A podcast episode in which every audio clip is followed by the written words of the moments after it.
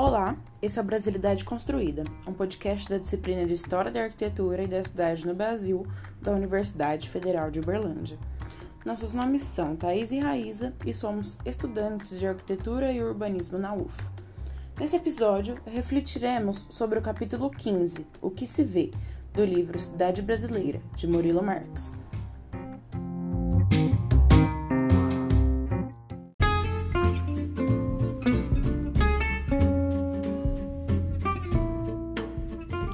Neste capítulo, o autor discursa sobre certos elementos urbanísticos que existem de forma quase obrigatória no cotidiano de todas as pessoas, seja na cidade grande ou na pequena, no centro ou na periferia.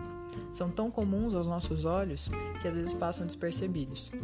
Esses elementos, apesar de presentes em todos os lugares, são mais frequentes onde há uma vida urbana mais intensa, sendo, inclusive, melhor cuidados, pois são vistos e reclamados por uma grande parte dos cidadãos e até mesmo forasteiros.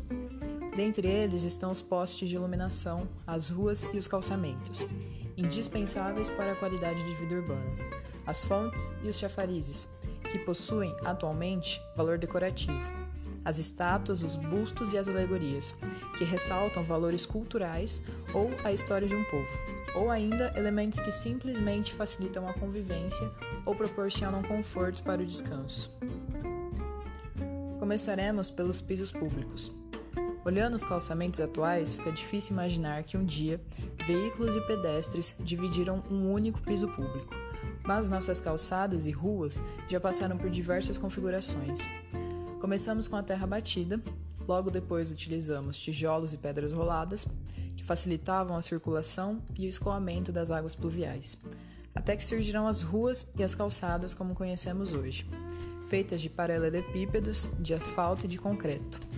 Junto a isso surgiu o conceito do meio-fio, fruto da recente distinção entre o passeio e o leito carroçável, uma forma eficaz de forçar o escoamento das águas até os bueiros e bocas de lobo, que proporcionou um ambiente mais seguro nas cidades, diminuindo as chances de alagamento e acidentes no trânsito. Hoje em dia, os revestimentos e materialidade das calçadas são elementos muito presentes e importantes nos projetos arquitetônicos e urbanísticos. Há ainda nesses elementos uma forte influência da nossa colonização, como por exemplo a pedra portuguesa, um revestimento presente no Rócio, em Lisboa, e que se tornou um dos maiores símbolos do Rio de Janeiro pelo seu desenho ondeante nas calçadas de Copacabana. Ademais, como seres sociais que somos, é essencial que existam elementos para o convívio e o descanso em nossas cidades, os quais foram consequência do calçamento das ruas e calçadas. Os bancos, os brinquedos em praças, os postes de iluminação, os banheiros públicos, as bancas de jornais, as cabines telefônicas, os pergolados, os coretos e as placas de sinalização, por exemplo, são elementos facilitadores da vida urbana, merecem a devida atenção e detalhamento apesar de muitas vezes serem deixados de lado ou passarem batido por projetistas e urbanistas no projeto e manutenção. Usualmente concebidos em locais de intensa vida urbana, esses elementos ganham posição de destaque quando inseridos em meio a praças e jardins e acabam passando despercebidos quando presentes nas ruas. Vale lembrar ainda que alguns desses móveis, como postes de iluminação, passaram a fazer parte de nossas vidas de forma tardia, ao final do século XVIII, visto que as cidades da época eram pequenas e grande parte de seus cidadãos eram escravos. Além disso, haviam poucos recursos municipais a serem investidos.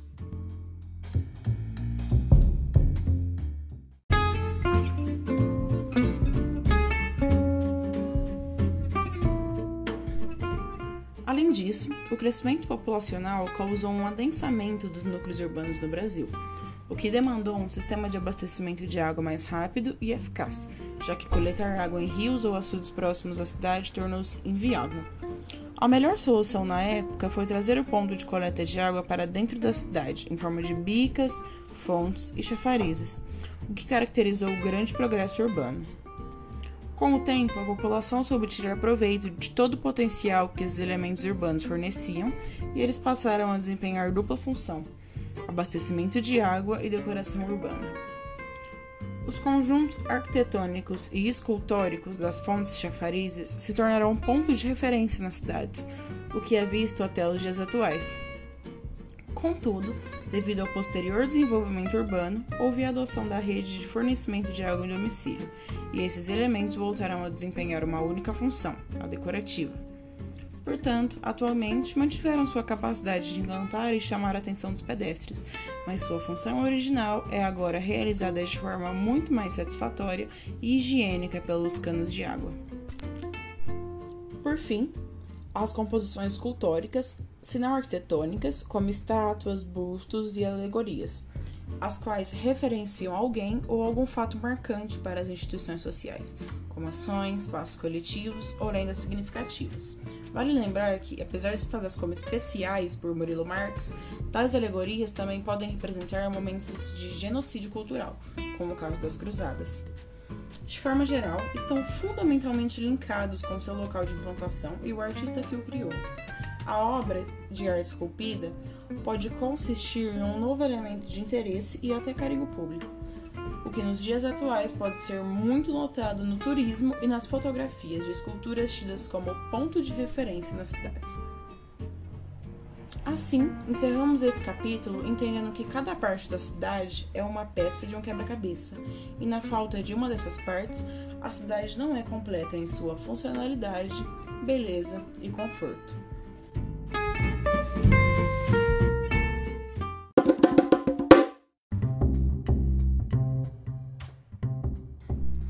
Esse foi o Brasilidade Construída.